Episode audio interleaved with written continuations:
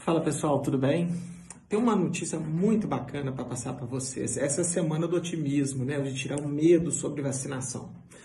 É, no dia 30 de abril, é, saiu um pré-print de um grupo da Universidade Federal de Pelotas, que é um dos maiores centros de epidemiologia no Brasil, liderado pelo professor Pedro Halal, meu amigo, a gente trabalha na mesma área de pesquisa e ele é um cara muito, muito, muito acima da média, provavelmente um dos maiores pesquisadores do Brasil.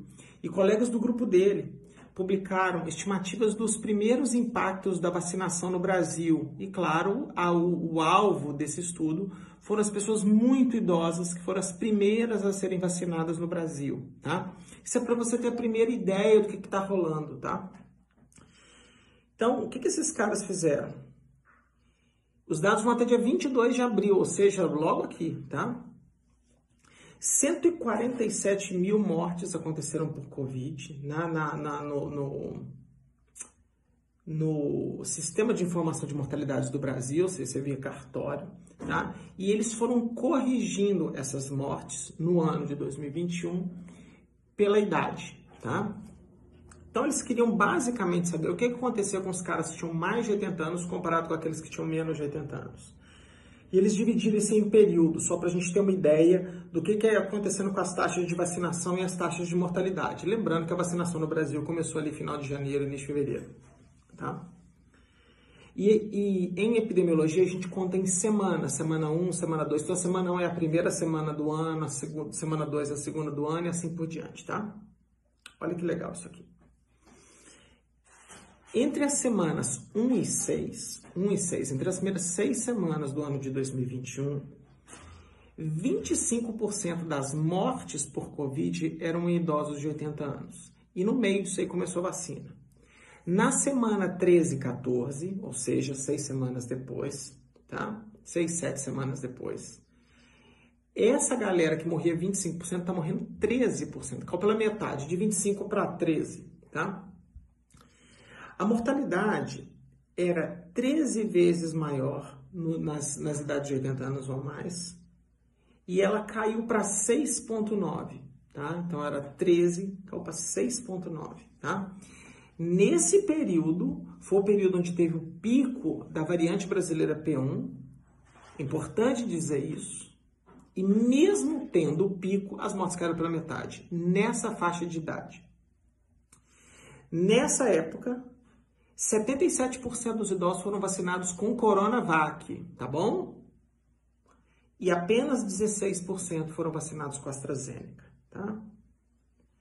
Então, eles falaram que houve uma redução absoluta de 13.824 vidas foram salvas por causa da vacinação. Provavelmente por causa da vacinação. Alguém falar, não, por que você está afirmando? Nós vamos dar uh, por que, que eu acho que é isso, tá?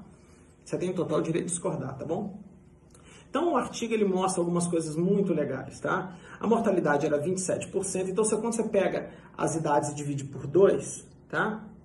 Você vai ver, claro, o que acontece basicamente em todas as áreas do Brasil, que você começa a observar quase 50% de redução na mortalidade nos idosos acima de 80 anos em todos os é, as regiões brasileiras, tá? Não importa em que lugar do Brasil a pessoa estava, tá?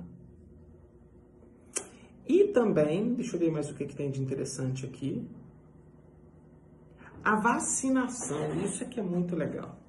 Na semana 1 epidemiológica, lá no início do ano, apenas 3% dos idosos estavam vacinados. Mas nas semanas, a partir da semana 9, 93% dos idosos de 80 e 90 anos estavam vacinados no Brasil. 93. Na semana 13 e 14, 95. Quer dizer que a gente conseguiu fazer uma cobertura vacinal fantástica nessa faixa de idade. E aí você começa a ver dois gráficos. A cobertura vacinal vai subindo e a curva de mortalidade nesses mesmos indivíduos vão caindo. E nas outras idades vai ficando retinho. Ou seja, não há efeito ainda. Então, isso é um estudo claramente descritivo, em que ele mostra os gráficos. E eu vou falar por que, que parece que é por causa da vacina. Porque as pessoas podem falar, mas como é que você sabe que é por causa da vacina? Não pode ser por outras coisas. Vamos raciocinar juntos. Vocês acham que os idosos, do nada, pararam de circular a partir de janeiro? O que eu mais vejo na rua é velhinha andando na rua, tá? Então, assim, é improvável acreditar que os idosos pararam de circular mais do que as pessoas das outras idades. A taxa de redução de mobilidade é muito provável ter sido similar em todas as faixas etárias.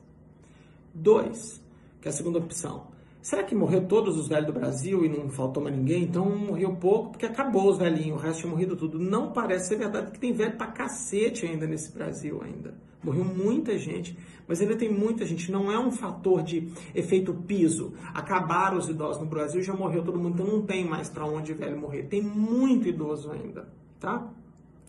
Terceira coisa, vacina. Você só tem essas opções. Não houve lockdown no Brasil. Não houve imposição que os idosos ficassem em casa. Então, assim, é, é, provável que a redução de mobilidade dos idosos seja similar aos adultos, talvez não igual aos jovens, tanto é que os jovens aumentaram a mortalidade, também é improvável que tenha acabado os velhos no Brasil. Isso não aconteceu, tá? Então, é bem provável que isso seja feito de vacina, tá?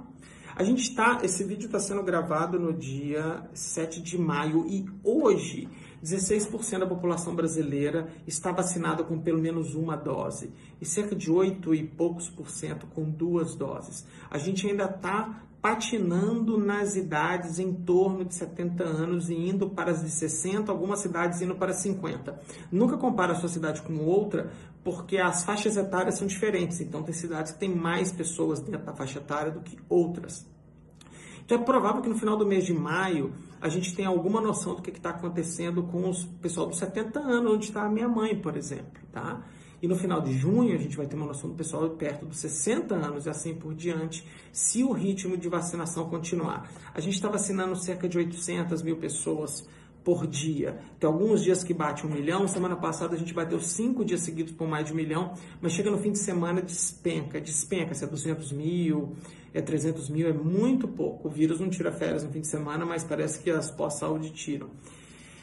Então, galera, é mais um indicativo para reforçar a necessidade de vacinação. Vacinação pode salvar vidas, vacinação pode reduzir a severidade da doença, vacinação diminui transmissão e parte dos nossos avós é, foram salvos por causa dessa vacina aí, com vacinas do Brasil, AstraZeneca e Butantan, tá bom?